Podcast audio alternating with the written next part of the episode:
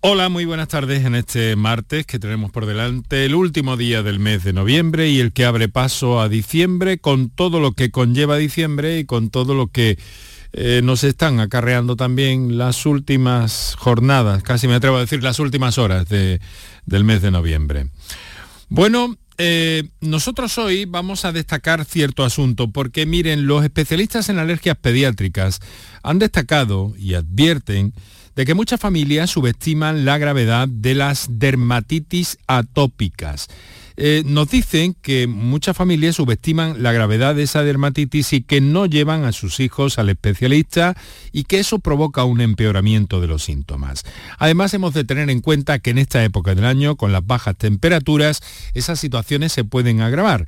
Pero en fin, hoy, con dos especialistas a quienes hemos convocado, vamos a intentar desentrañar al máximo posible todo lo que tiene que ver con las dermatitis atópicas en niños para sus cuidados y sobre todo para protegerlas de ciertos efectos no deseados en niños de mediana edad, ¿verdad? Que pueden verse eh, discriminados en algunas ocasiones por ciertas, eh, por ciertas eh, manchas o ciertos pruritos relacionados con la dermatitis atópica. Este es nuestro argumento del día en esta edición del programa, en este martes, cerrando noviembre, aquí en Canal Sur Radio. Muy buenas tardes y muchas gracias por estar a ese lado del aparato de radio.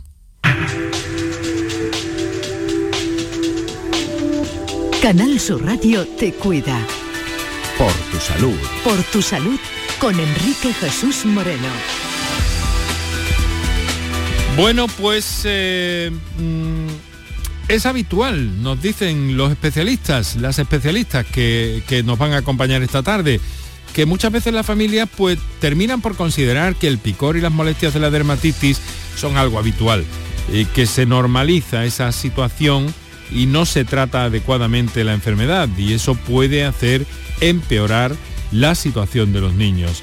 La Sociedad Científica de Especialistas en Alergias Pediátricas, la Sociedad Española de Inmunología Clínica y Alergia Pediátrica destaca la necesidad de sensibilizar a la población para que conozcan cómo se manifiesta la dermatitis atópica y que acudan a su pediatra o pediatra alergólogo que realizará un diagnóstico precoz incluso para un tratamiento eficaz. Eso es lo que tenemos por delante, además, eh, naturalmente, de como les he avanzado en el programa de mi compañera Mariló, en la tarde con Mariló Maldonado, pues vamos a acercarnos a esa llamada de atención que nos dan desde el Colegio Oficial de Psicología Andalucía Occidental a propósito de los trastornos y las situaciones de desórdenes alimentarios, trastornos de la conducta alimentaria, TCA, que es como se denominan. Así que vamos a hablar con una portavoz también para que nos diga cómo va esto y qué percepciones tienen desde las consultas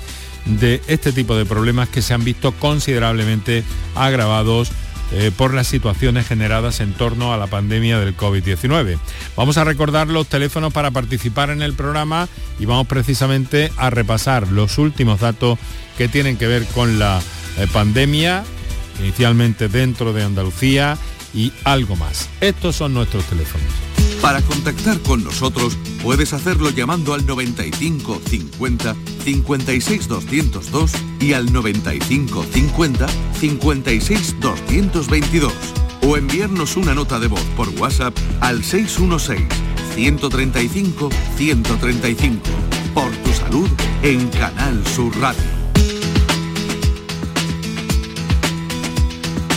Bien, pues el COVID deja eh, cerca de mil contagios en las últimas horas, una subida de eh, cinco puntos y medio eh, de la tasa, que ya estamos por tanto en riesgo medio según el último semáforo. La incidencia llega hasta los 105 casos por cada 100.000 habitantes, los positivos continúan aumentando y han sido 915. hay que lamentar la muerte de dos personas en Málaga, Únicamente eh, hay tres provincias en Andalucía por debajo ya de la tasa 100, son Cádiz, Granada y Jaén. Córdoba registra la incidencia más alta con 145 y Málaga es hoy la provincia que presenta la mayor cifra de contagios, 248. Sevilla tiene 213. Aunque la presión asistencial eh, sigue siendo baja, hoy sí que han aumentado los hospitalizados en 25 personas, hasta 280 que es la cifra más alta desde el pasado 5 de octubre. Los pacientes en las UCIs se mantienen en 57 y todos estamos expectantes ante eh, lo que tiene que ver con la nueva variante Omicron de este dichoso COVID-19. Una variante que está ya en los cinco continentes. 50 países del mundo ya han notificado casos tras contagiarse en eh, desde su punto de partida en el sur de África y con un nuevo cierre de fronteras como estamos escuchando que cada vez se va generalizando más por todo el planeta. En España hay una persona, eh, un caso confirmado, queremos decir, tres están en estudio y cada vez más voces eh, pues nos alertan de lo necesario que es mantener la prudencia, como como de hecho ha, realizado hoy la Agencia Europea del Medicamento.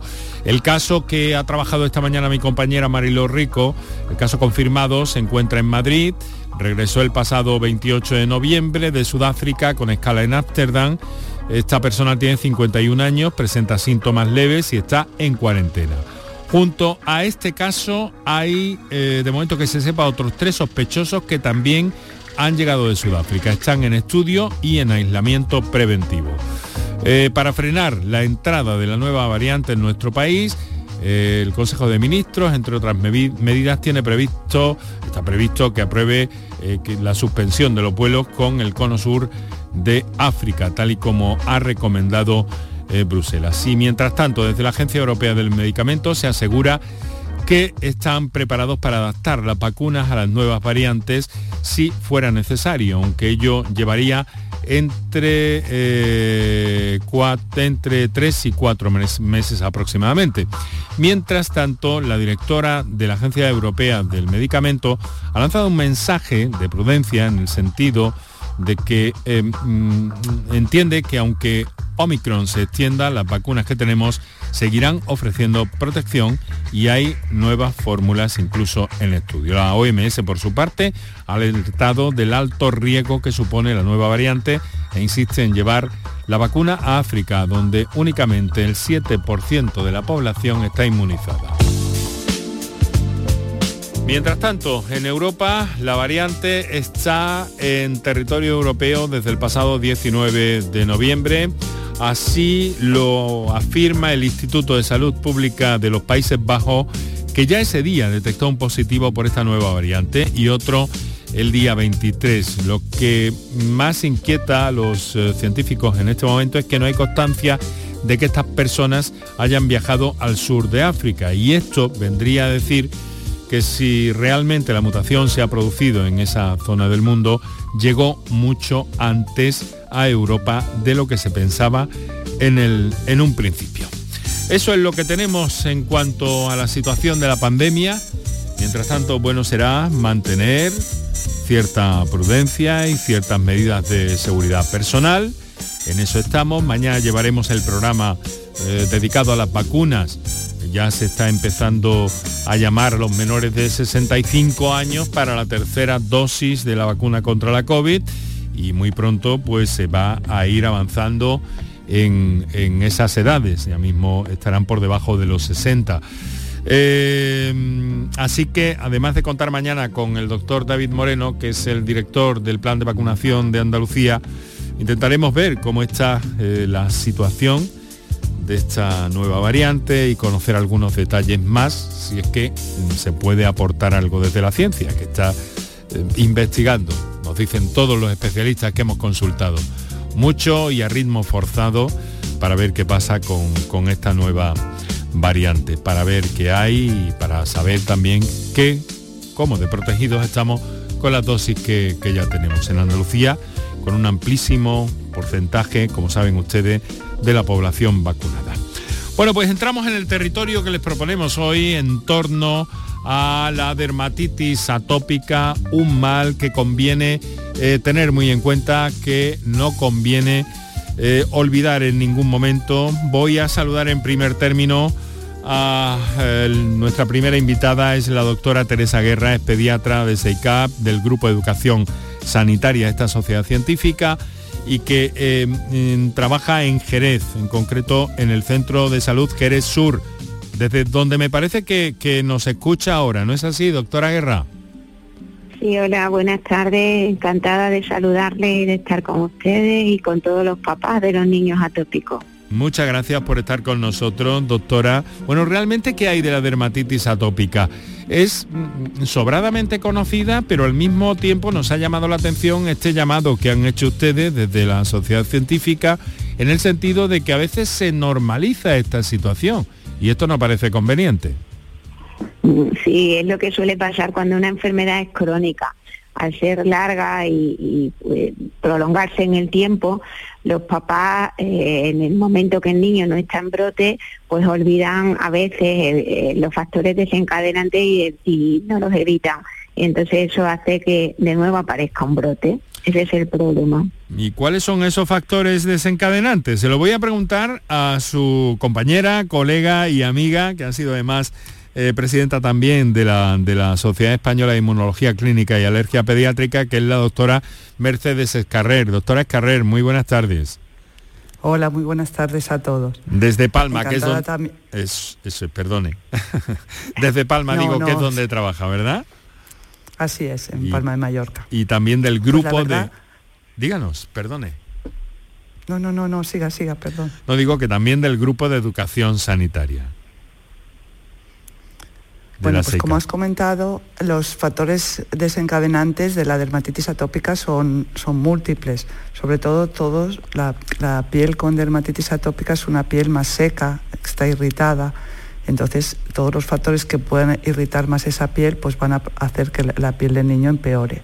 Por ejemplo, ahora que estamos en invierno, pues el frío. El frío reseca la piel y hace que esa piel esté más sensible. Luego, si les lavamos con jabones que sean irritantes, que no sean de un pH ácido y que no sean especiales para las pieles atópicas, eso también les va a irritar. Si ponemos la calefacción de, casa también muy alta, eso va a secar el ambiente y va a hacer que la piel del niño esté más seca. Y luego, eh, si les sobreabrigamos, les ponemos mucha ropa, primero no van a tolerar bien las ropas sintéticas y luego también el sudor. El sudor va a ser también un irritante para esa piel atópica. Estamos hablando, por tanto, de una enfermedad crónica, como usted ha señalado. Sí, así es. Lo que pasa... Adelante, doctora Guerra, venga. Sí, es, es una enfermedad que se prolonga en el tiempo. Suele aparecer a partir del primer año de vida y se prolonga a veces hasta, puede ser hasta la pubertad, sobre todo es como conocemos los pediatras y los alergólogos, la marcha atópica, el inicio de lo que luego después va a ser una enfermedad eh, que puede puede tener otros síntomas como la rinitis, el asma, pero que va a tener en muchas ocasiones una base alérgica. Una base alérgica y entonces, claro, eh, pero en cualquier caso también es una enfermedad, doctora Escarrer, que puede llegar a afectar a los adultos, ¿no? Así es.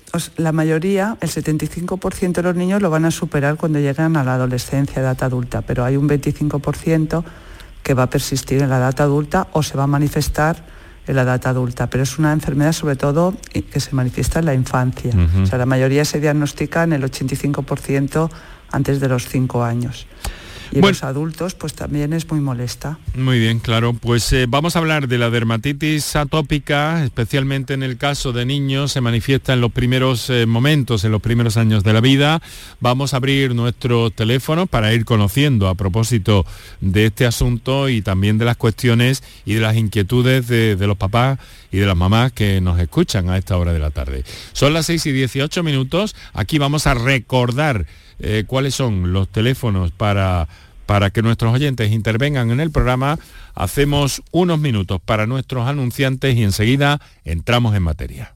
Para contactar con nosotros puedes hacerlo llamando al 95 50 56 202 y al 95 50 56 222 o enviarnos una nota de voz por WhatsApp al 616 135 135 por en Canal Sur Radio. En cofidis.es puedes solicitar cómodamente hasta 60.000 euros, 100% online y sin cambiar de banco.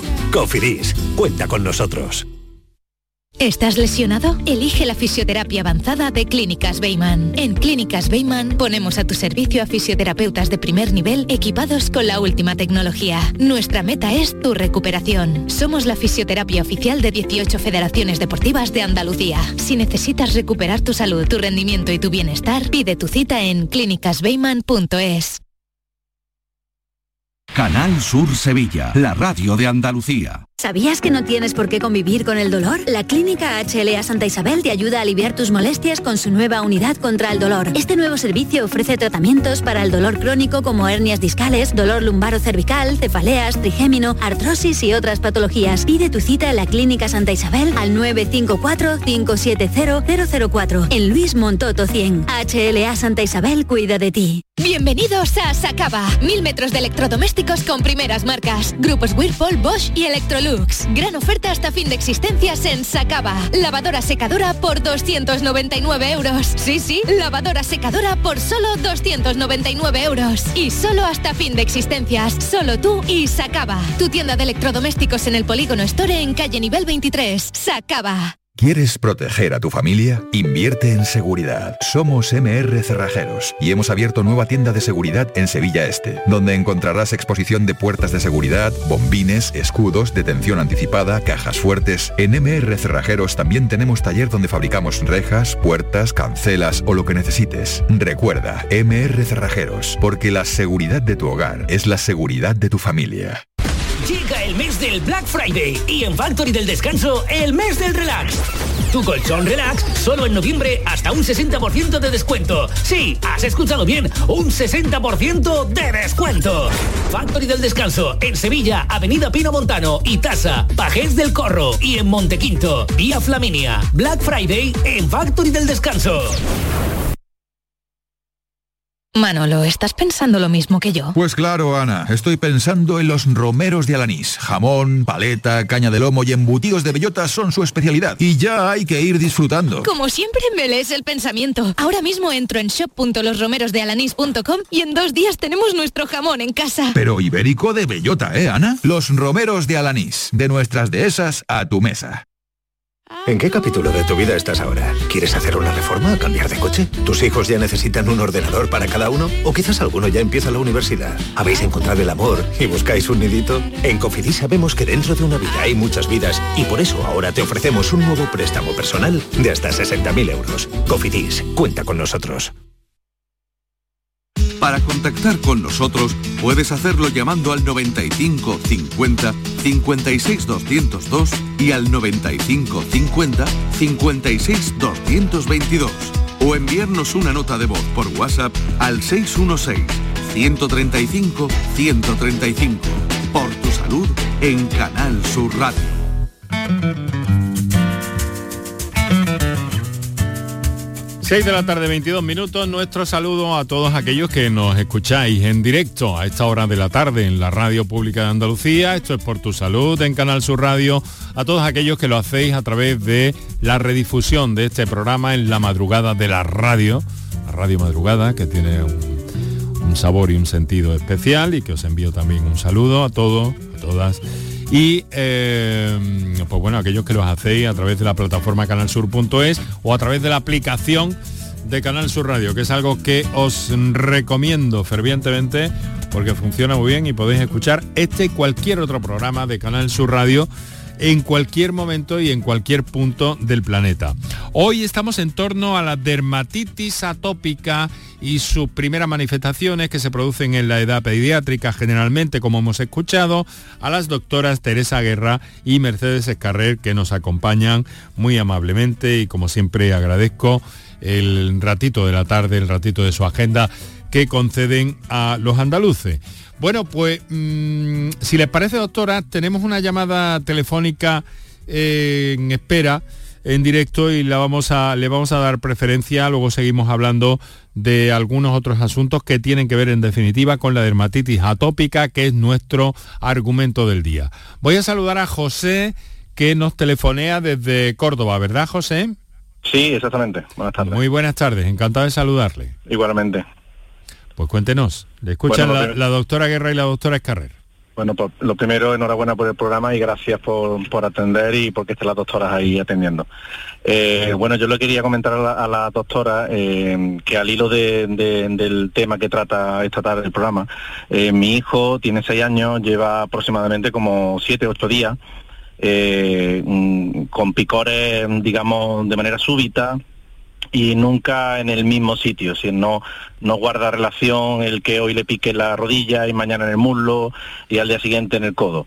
Y, y normalmente siempre observo que es justo en la hora del sueño es cuando empieza empieza a rascarse de, de manera muy descontrolada. Y claro tampoco lo que no lo que no queremos ni la madre ni yo es tener que acudir de manera rutinaria todas las noches siempre al corticoide para aliviar esos picores ni nada. Entonces mm, bueno estamos pendientes de que nos atienda el pediatra pero bueno eh, viendo el tema pues eh, he pensado llamar y, y consultárselo Bueno, pues vamos a dirigir en principio esa inquietud de, de José. Enseguida escuchamos también a la doctora Escarrer. En principio, doctora Guerra, ¿qué le dice este, este, este caso? Pues eh, fundamental que busque si tiene algún factor desencadenante. Si por la noche le está poniendo algún tipo de ropa que pueda ser la responsable, que tenga algún tipo de fibra, que el niño esté pasando más calor, que esté usando ah, alguna colonia, alguna sustancia irritante. Y a partir de ahí intentar ponerle ropa de algodón, que un bañito, darle un bañito con agua templada, no agua muy fría. A veces coincide, coinciden con un baño de agua caliente, no, no nos ha aportado más datos.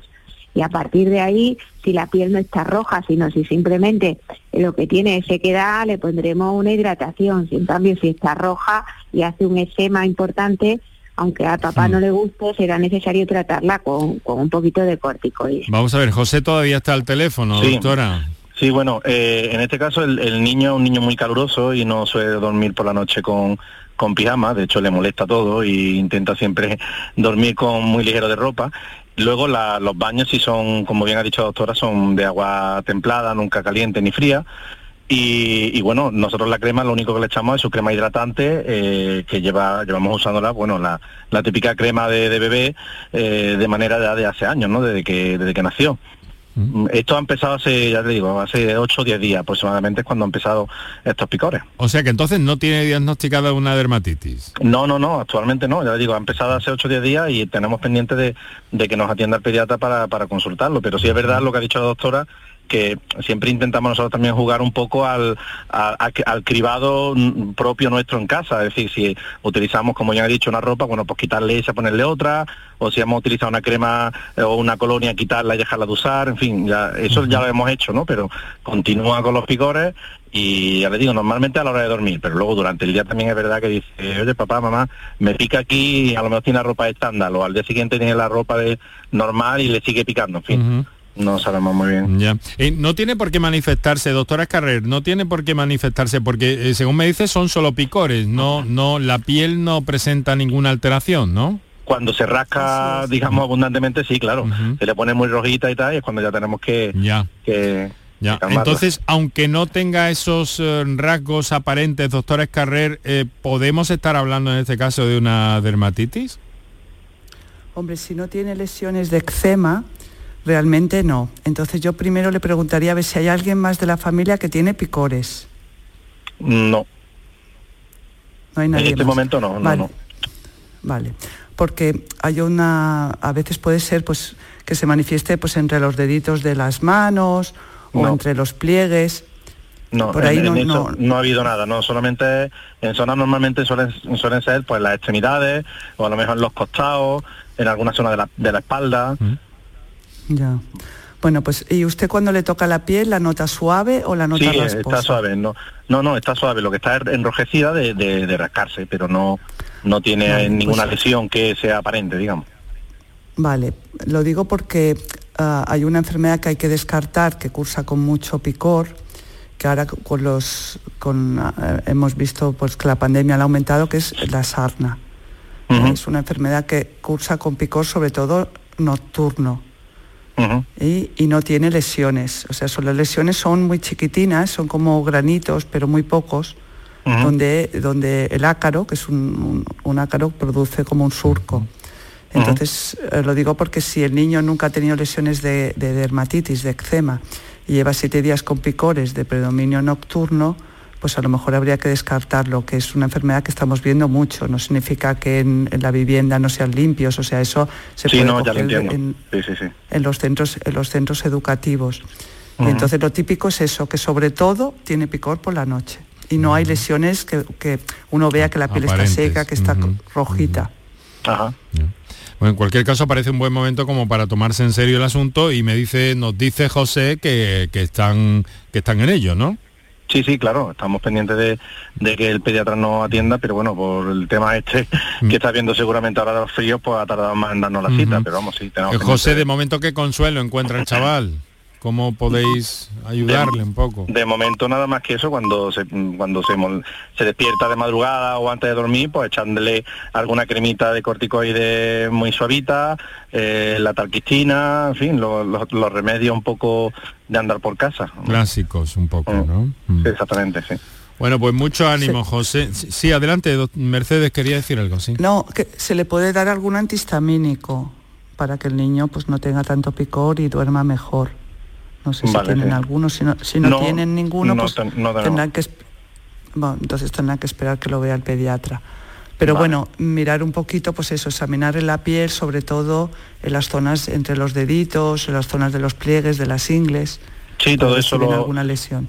Todo eso lo observábamos, de hecho, vamos, no, no, no soy facultativo, pero soy sanitario y algo más o ah, menos no, no, nos bandeamos, pero sí, lo he observado todo y no, no en los pliegues de los dedos ni nada, no hay nada, ¿no? Ya digo que son de manera súbita y, normalmente siempre cursa con la hora de, del, sueño, parece que es como cuando se está relajando, ¿no?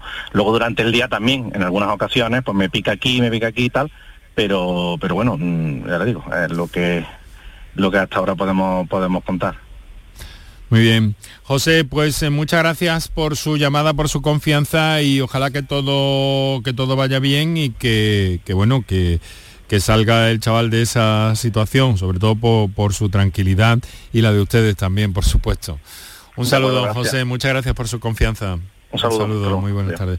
O sea que entonces puede empezar una dermatitis atópica sin que necesariamente tenga que manifestarse ninguna alteración en la piel, en principio. En principio no, eh, al revés. Yo creo que para hacer el diagnóstico es necesario que aparezca la manifestación en la piel. A este señor, como bien le estaba ayudando la doctora Carrer, lo que estábamos intentando hacer es un diagnóstico diferencial pero para que la definición de la enfermedad como tal es que aparezca el eczema, que es esa placa eritematosa, como que no tenga los bordes bien delimitados, que sea difusa y además que la enfermedad acuse con brotes. Aparece y desaparece y se queda la sequedad de la piel, pero al cabo de unas semanas, de meses vuelve a aparecer un brote. Vamos a, vamos a, escuchar otra comunicación que nos llega a través de las notas de voz del 616-135-135. Adelante. Hola, buenas tardes. Eh, estaba escuchando el programa de la piel atópica en los niños y quería hacer una pregunta. Mi nieta tiene 10 años, hace bastantes años que ya lleva eh, tratamiento así con piel atópica. Los dermatólogos suelen dar eh, algunos algunas cremas o algunas eh, pomadas que tienen corticoides. Entonces sabemos que el, uso prolongado del corticoide tampoco es bueno. Cuando suele tener brotes, sí, en una parte que tiene en el brazo se le puede poner y, evidentemente a veces con lo único que se le, se le calma, pero es que ahora, por ejemplo, le ha salido en la parte del cuello. Entonces, claro, ya la preocupación de que estemos poniendo una crema con corticoide a veces tan cerca de la garganta, pues eh, nos preocupa.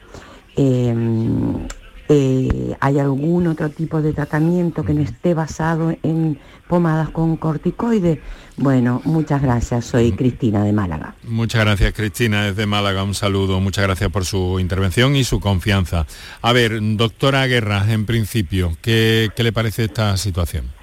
Pues me parece que esta mamá ah, hace bien en preocuparse cuando intentamos poner corticoides en, la zona, no tanto del cuello como la cara, pero sí, todas esas zonas más sensibles debemos evitar usar uso de corticoides, aunque también es cierto que hoy en día existen algunos corticoides que están diseñados de tal manera que eh, van a tener los mínimos efectos secundarios, que son los corticoides de cuarta generación. Ahora bien, para la cara podemos utilizar otro tipo de, tratamientos como son el, tacrolimo, el pimecrolimo, que no son corticoides en sí y están, están autorizados y van a dejar menos cicatriz. Y por otra parte, intentar que el número de brotes sea lo menos posible. Al tener menos número de brotes, el número de veces que usemos los corticoides también van a ser menos y para ello es fundamental un tratamiento de mantenimiento que seguro que la doctora Escarré eh, puede complementarlo. Adelante, doctora Escarré. Bueno, pues como comentaba esta, esta abuela que estaba preocupada por, por su nieta, claro, la, ella refería que estaba en el cuello. Pues es que la, localización de la dermatitis atópica nos va a variar. Por ejemplo, el lactante sobre todo va a ser en la cara y la superficie de extensión. Luego cuando somos, son más mayores, los niños ya es en la flexura de los codos y de las rodillas y cuando ya tienen, pues eso, entran en la preadolescencia o adolescencia, es también en las flexuras y en el cuello.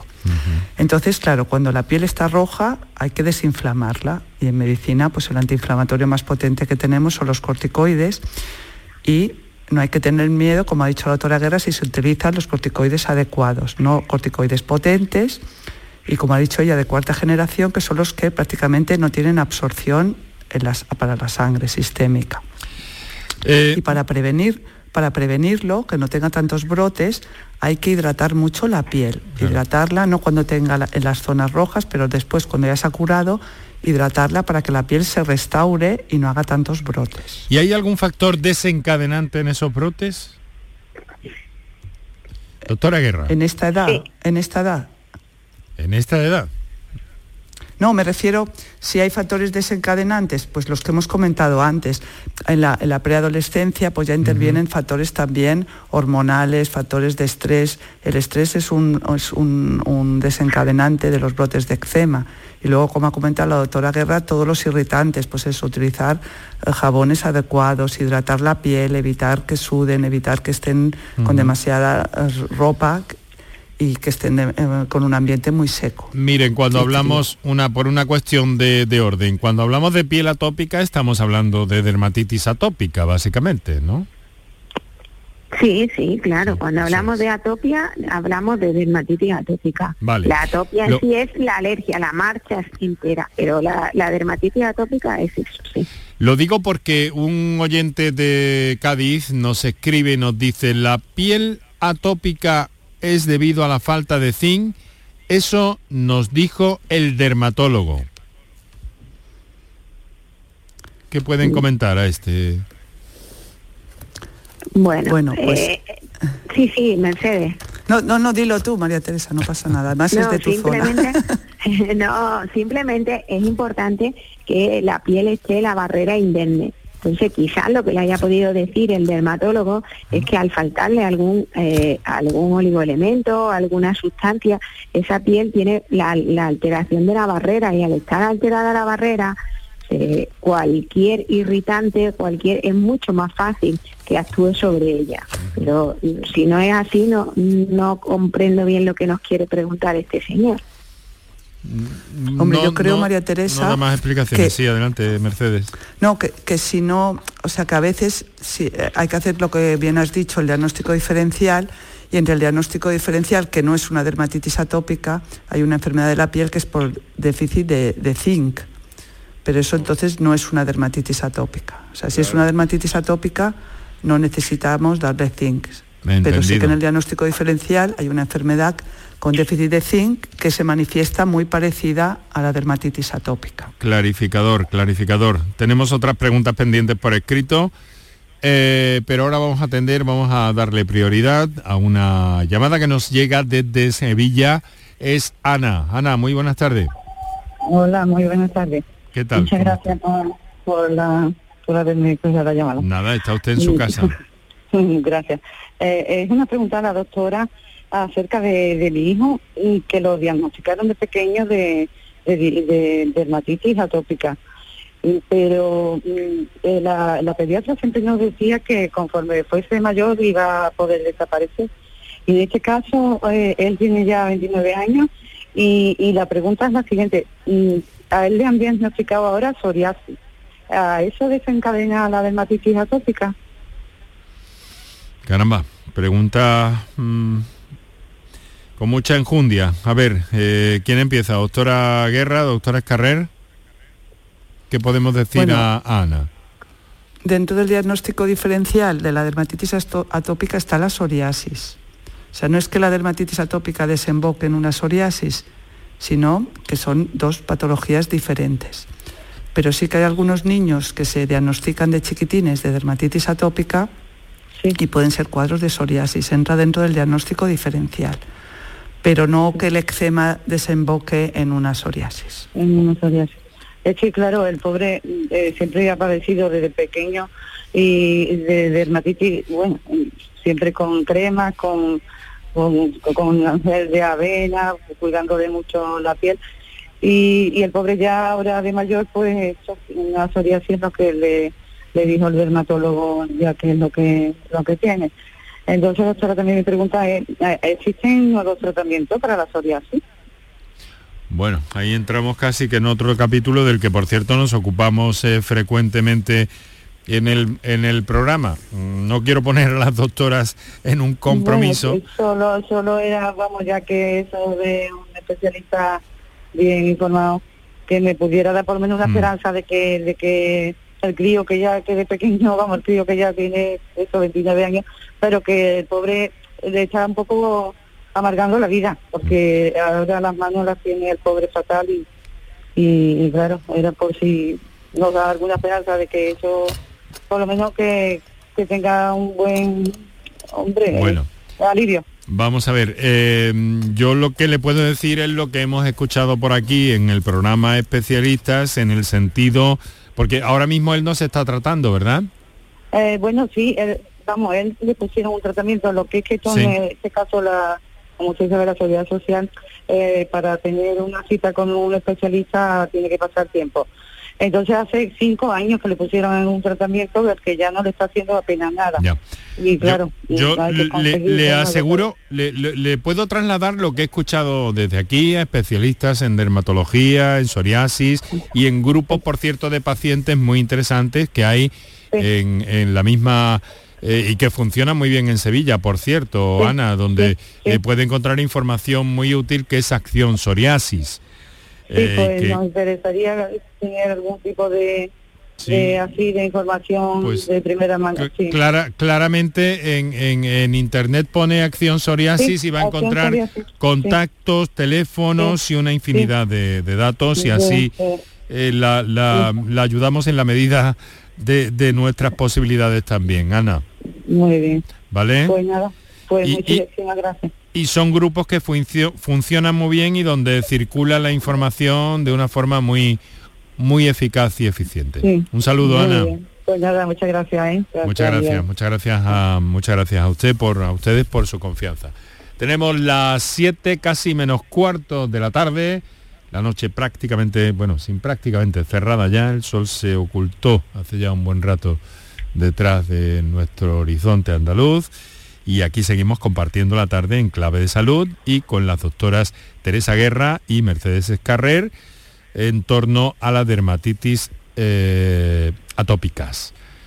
Vamos a escuchar una comunicación de voz que nos ha llegado al WhatsApp. Buenas tardes. Mire, si podrían someramente hablar sobre el angioma en la piel de los bebés, esa vena ahí que hay y tal, que, en fin, qué tratamiento puede tener y las consecuencias que puede tener. Bueno, hablen algo porque tengo un muy delgado chavalito que, que le pasa esto. Muchísimas gracias. Bueno, no sé si no sé si podemos, nos salimos un poco del tema, doctora, no sé si entra sí si nos quieren decir algo, eh, Los angiomas hoy en día eh, se están tratando por los dermatólogos con unos tratamientos más novedosos que son tratamientos con beta bloqueantes, el propanolol. y están eh, mm, sufriendo una regresión importante y, rápida.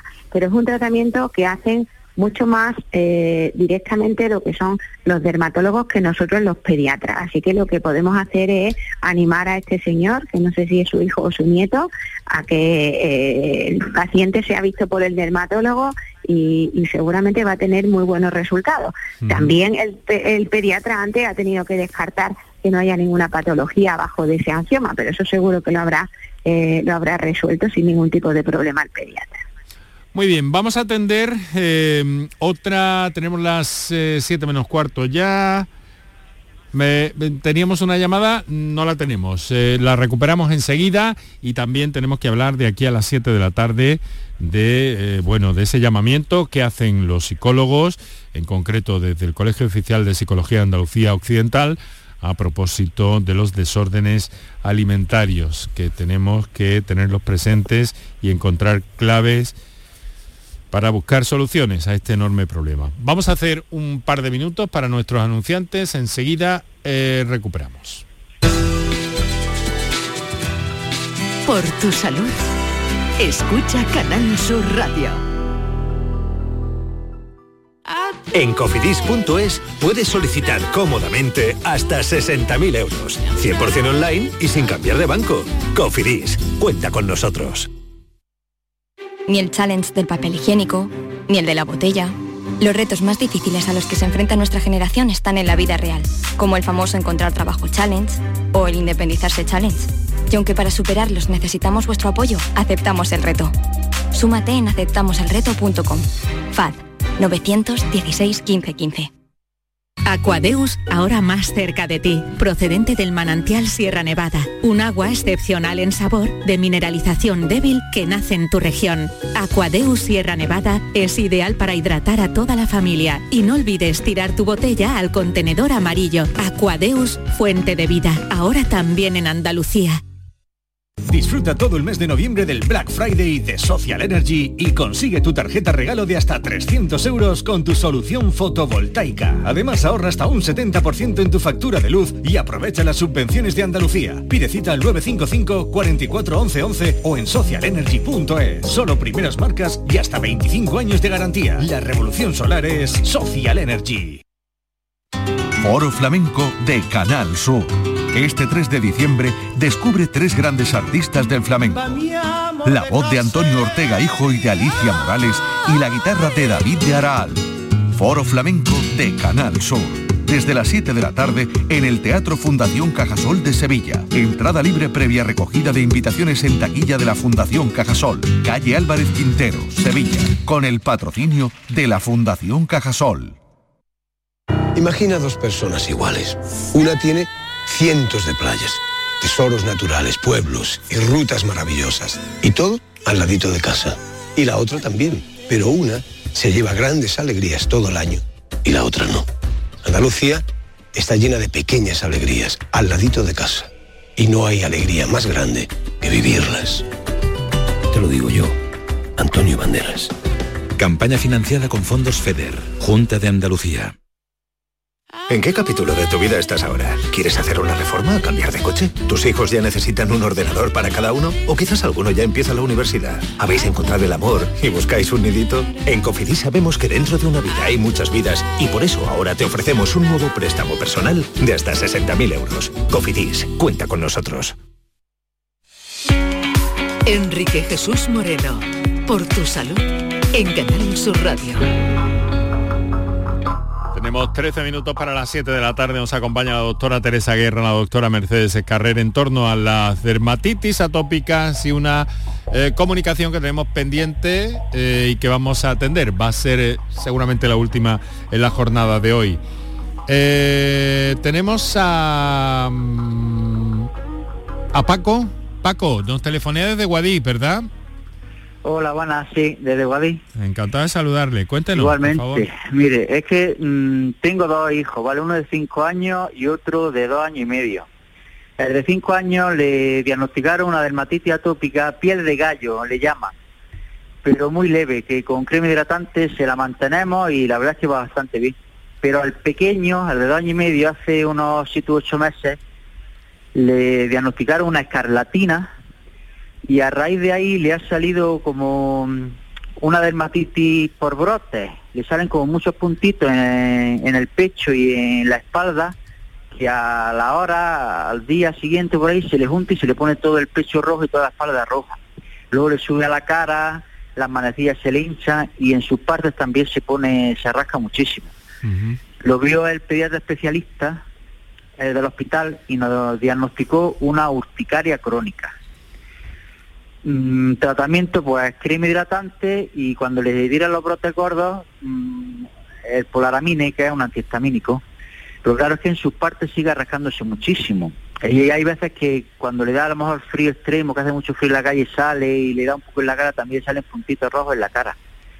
Y con la crema no es suficiente y el polaramine no podemos estar todo todos los días dándole. Entonces a ver si las doctoras pueden indicarme algún otro sistema, algún otro tratamiento que pueda darle, porque en espera ya no me dan más, no me dan más opciones. Muy bien, pues vamos a ver. y polaramine. Muy bien, pues vamos a ver qué nos dicen. En primer término, doctora Escarrer. Bueno, por lo que ha comentado podría ser lo que se llama una urticaria frigore, o sea, producida, el frío le va a empeorar y a veces también son otro tipo de urticarias producidas también, por ejemplo, el, el- el calor, los cambios de temperatura. Entonces, claro, el polaramine es una situación, es una solución puntual, como ha dicho el papá que está preocupado de darle tanto polaramine. Entonces, si, el niño tiene brotes de urticaria con frecuencia y ha sido diagnosticado una urticaria crónica, para salir de esa situación lo que se da son antihistamínicos, pero que no producen sueño a diferencia del polaramine, como son la cetiricina y otros antihistamínicos. Y serán a dosis el doble no- de lo normal, que, lo- que es lo habitual, para quitar esa situación de urticaria crónica. Porque la urticaria crónica pues, hace que la piel sea sensible a cualquier estímulo. ¿Algún- Y entonces pues es una situación desagradable. ¿Algún apunte En la más? zona de- Sí, no, perdón, perdón. Le- les pido, en la zona de los pido brevedad. Sí. en la zona de los testículos, pues sí que es importante pues poner a lo mejor unas cremas de barrera para que el niño pues no le roce nada y, y evitar, pues hay, hay cremas de emolientes de función barrera o por ejemplo exame- exomega función barrera, pues que van a prevenirle de esos pequeños brotes. Ahí lo tiene, eh, Paco. Eso es lo que ya, tenemos, ya. con todo el conocimiento de la, de la sociedad. Claro, sí, Eh, es exactamente lo que me dijo el pediatra, pero claro, no nos mandó ningún antihistamínico que no de sueño, solo el polaramine cuando veía los brotes. Bueno, hay opciones, es lo que le ha dicho la, la doctora Sí, sí, Escarrer. bueno, cuestión de hablar con el pediatra otra vez, pedir eso. cita y a volver a hablar con él. Eso parece. Muchas gracias. muchas muchísimas gracias, gracias. querido amigo, y mucha Buenas suerte. tardes. Un fuerte abrazo. Muchas gracias, por su confianza. Eh, doctora, lo vamos a lo vamos a dejar aquí con todo el conocimiento que, que nos han hecho llegar a propósito de la dermatitis atópica y de algunos otros aspectos eh, que nos quedamos cortos de alguna forma, pero que en fin, siempre vamos a encontrar momentos y además esta que es la segunda comparecencia que hacen juntas nuestras doctoras, son ustedes amigas en este programa, quiero decir, son ustedes amigas además y del grupo de educación sanitaria de la Sociedad Española de Inmunología Clínica y Alergia Pediátrica. Doctora Teresa Guerra, muchísimas gracias, un fuerte abrazo.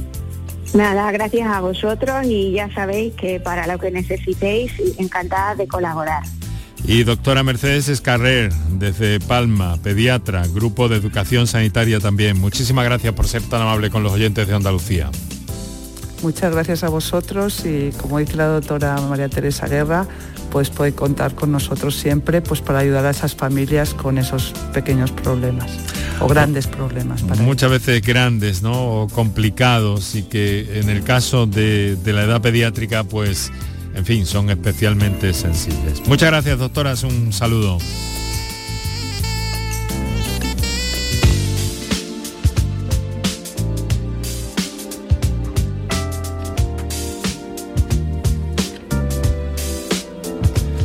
Y a esta hora de la tarde, a ocho minutos que tenemos para las 7 de la tarde, no podíamos dejar pasar por alto algo que, que está entre nosotros, que hablamos a menudo, eh, pero que en este caso y en un día como hoy el Colegio Oficial de Psicología de Andalucía Occidental ha querido llamar la atención. Estamos en el día de la lucha contra los trastornos de conducta alimentaria y donde se nos viene a decir que los casos de trastornos de, la, de la conducta alimentaria, según la Asociación contra la, Anorexia y la Bulimia, pues se han triplicado en jóvenes entre los 12 y 21 años. Estamos en contacto a esta hora de la tarde con Mar Suárez, psicóloga. Muy buenas tardes, Mar. Hola, buenas tardes, Enrique y muchas gracias por, atender nuestra llamada y cedernos este tiempo. Es responsable del grupo de Psicología y Nutrición del Colegio de Psicología de Andalucía Occidental, en Sevilla, y queremos preguntarle, bueno, realmente estos datos que ha trasladado recientemente la ACAP, la Asociación contra la Anorexia y la Bulimia, son, son muy preocupantes, ¿no?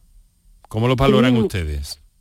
Bueno, son muy preocupantes y eso es solamente lo que llega a consulta, ¿no? Enrique piensa que hay muchos casos que, siguen todavía sin diagnosticar, sin llegar a consulta del, profesional y por lo tanto que no que no están dentro de, esos números.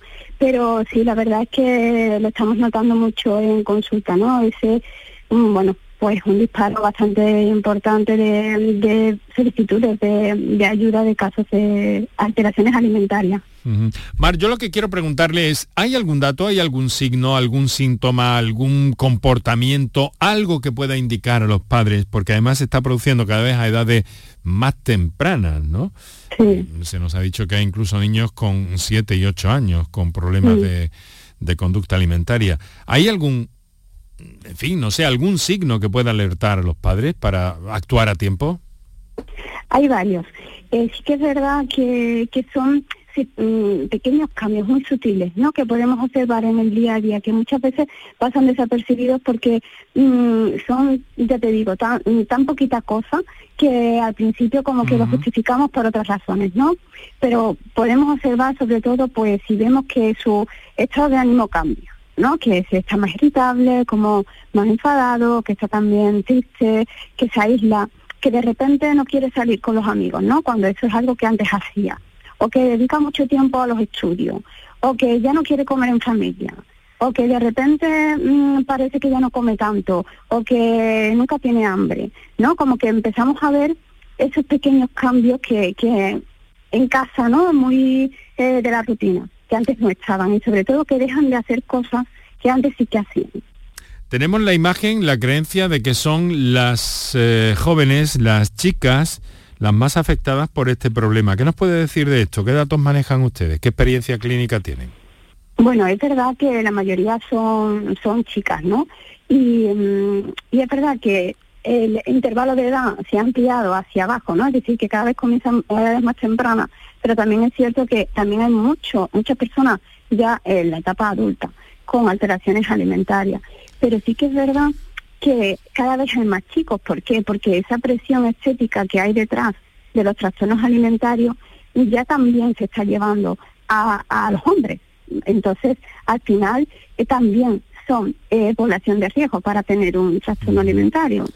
Y bueno, por otra parte, el asunto del confinamiento mm, creo que fue eh, tremendo para el incremento de estos, de estos problemas. ¿Sería recuperable esa situación, Mar?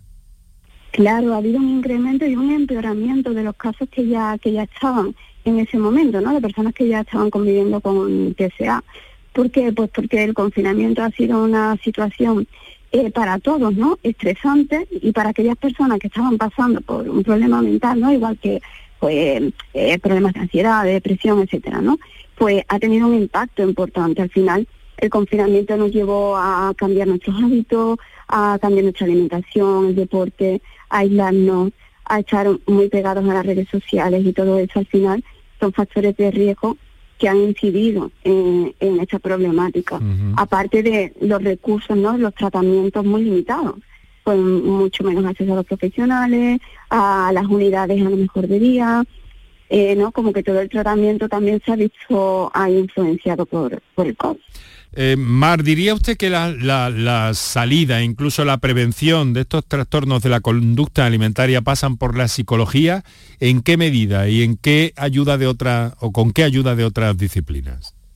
Bueno, eh, la psicología es fundamental, puesto que son trastornos eh, mentales, ¿no? Son alteraciones psicológicas. Tenemos que, fijarnos en que al final un trastorno alimentario es em, una insatisfacción con la imagen corporal, ¿vale? Que, que impacta en la conducta alimentaria y en la conducta social y bueno y emocional de, de la persona, ¿no?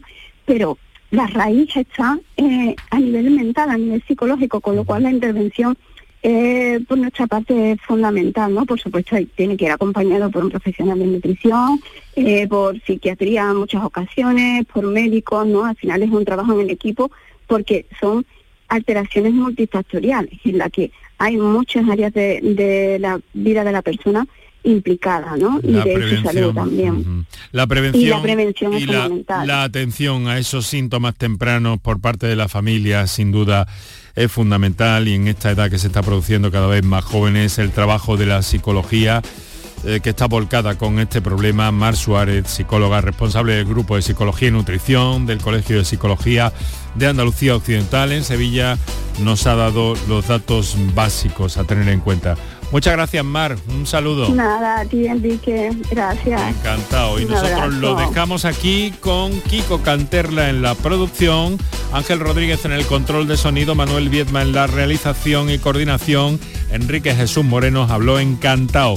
Mañana volvemos a las 6 y 4 minutos de la tarde y hablaremos de vacunas. Vuestras dudas ya.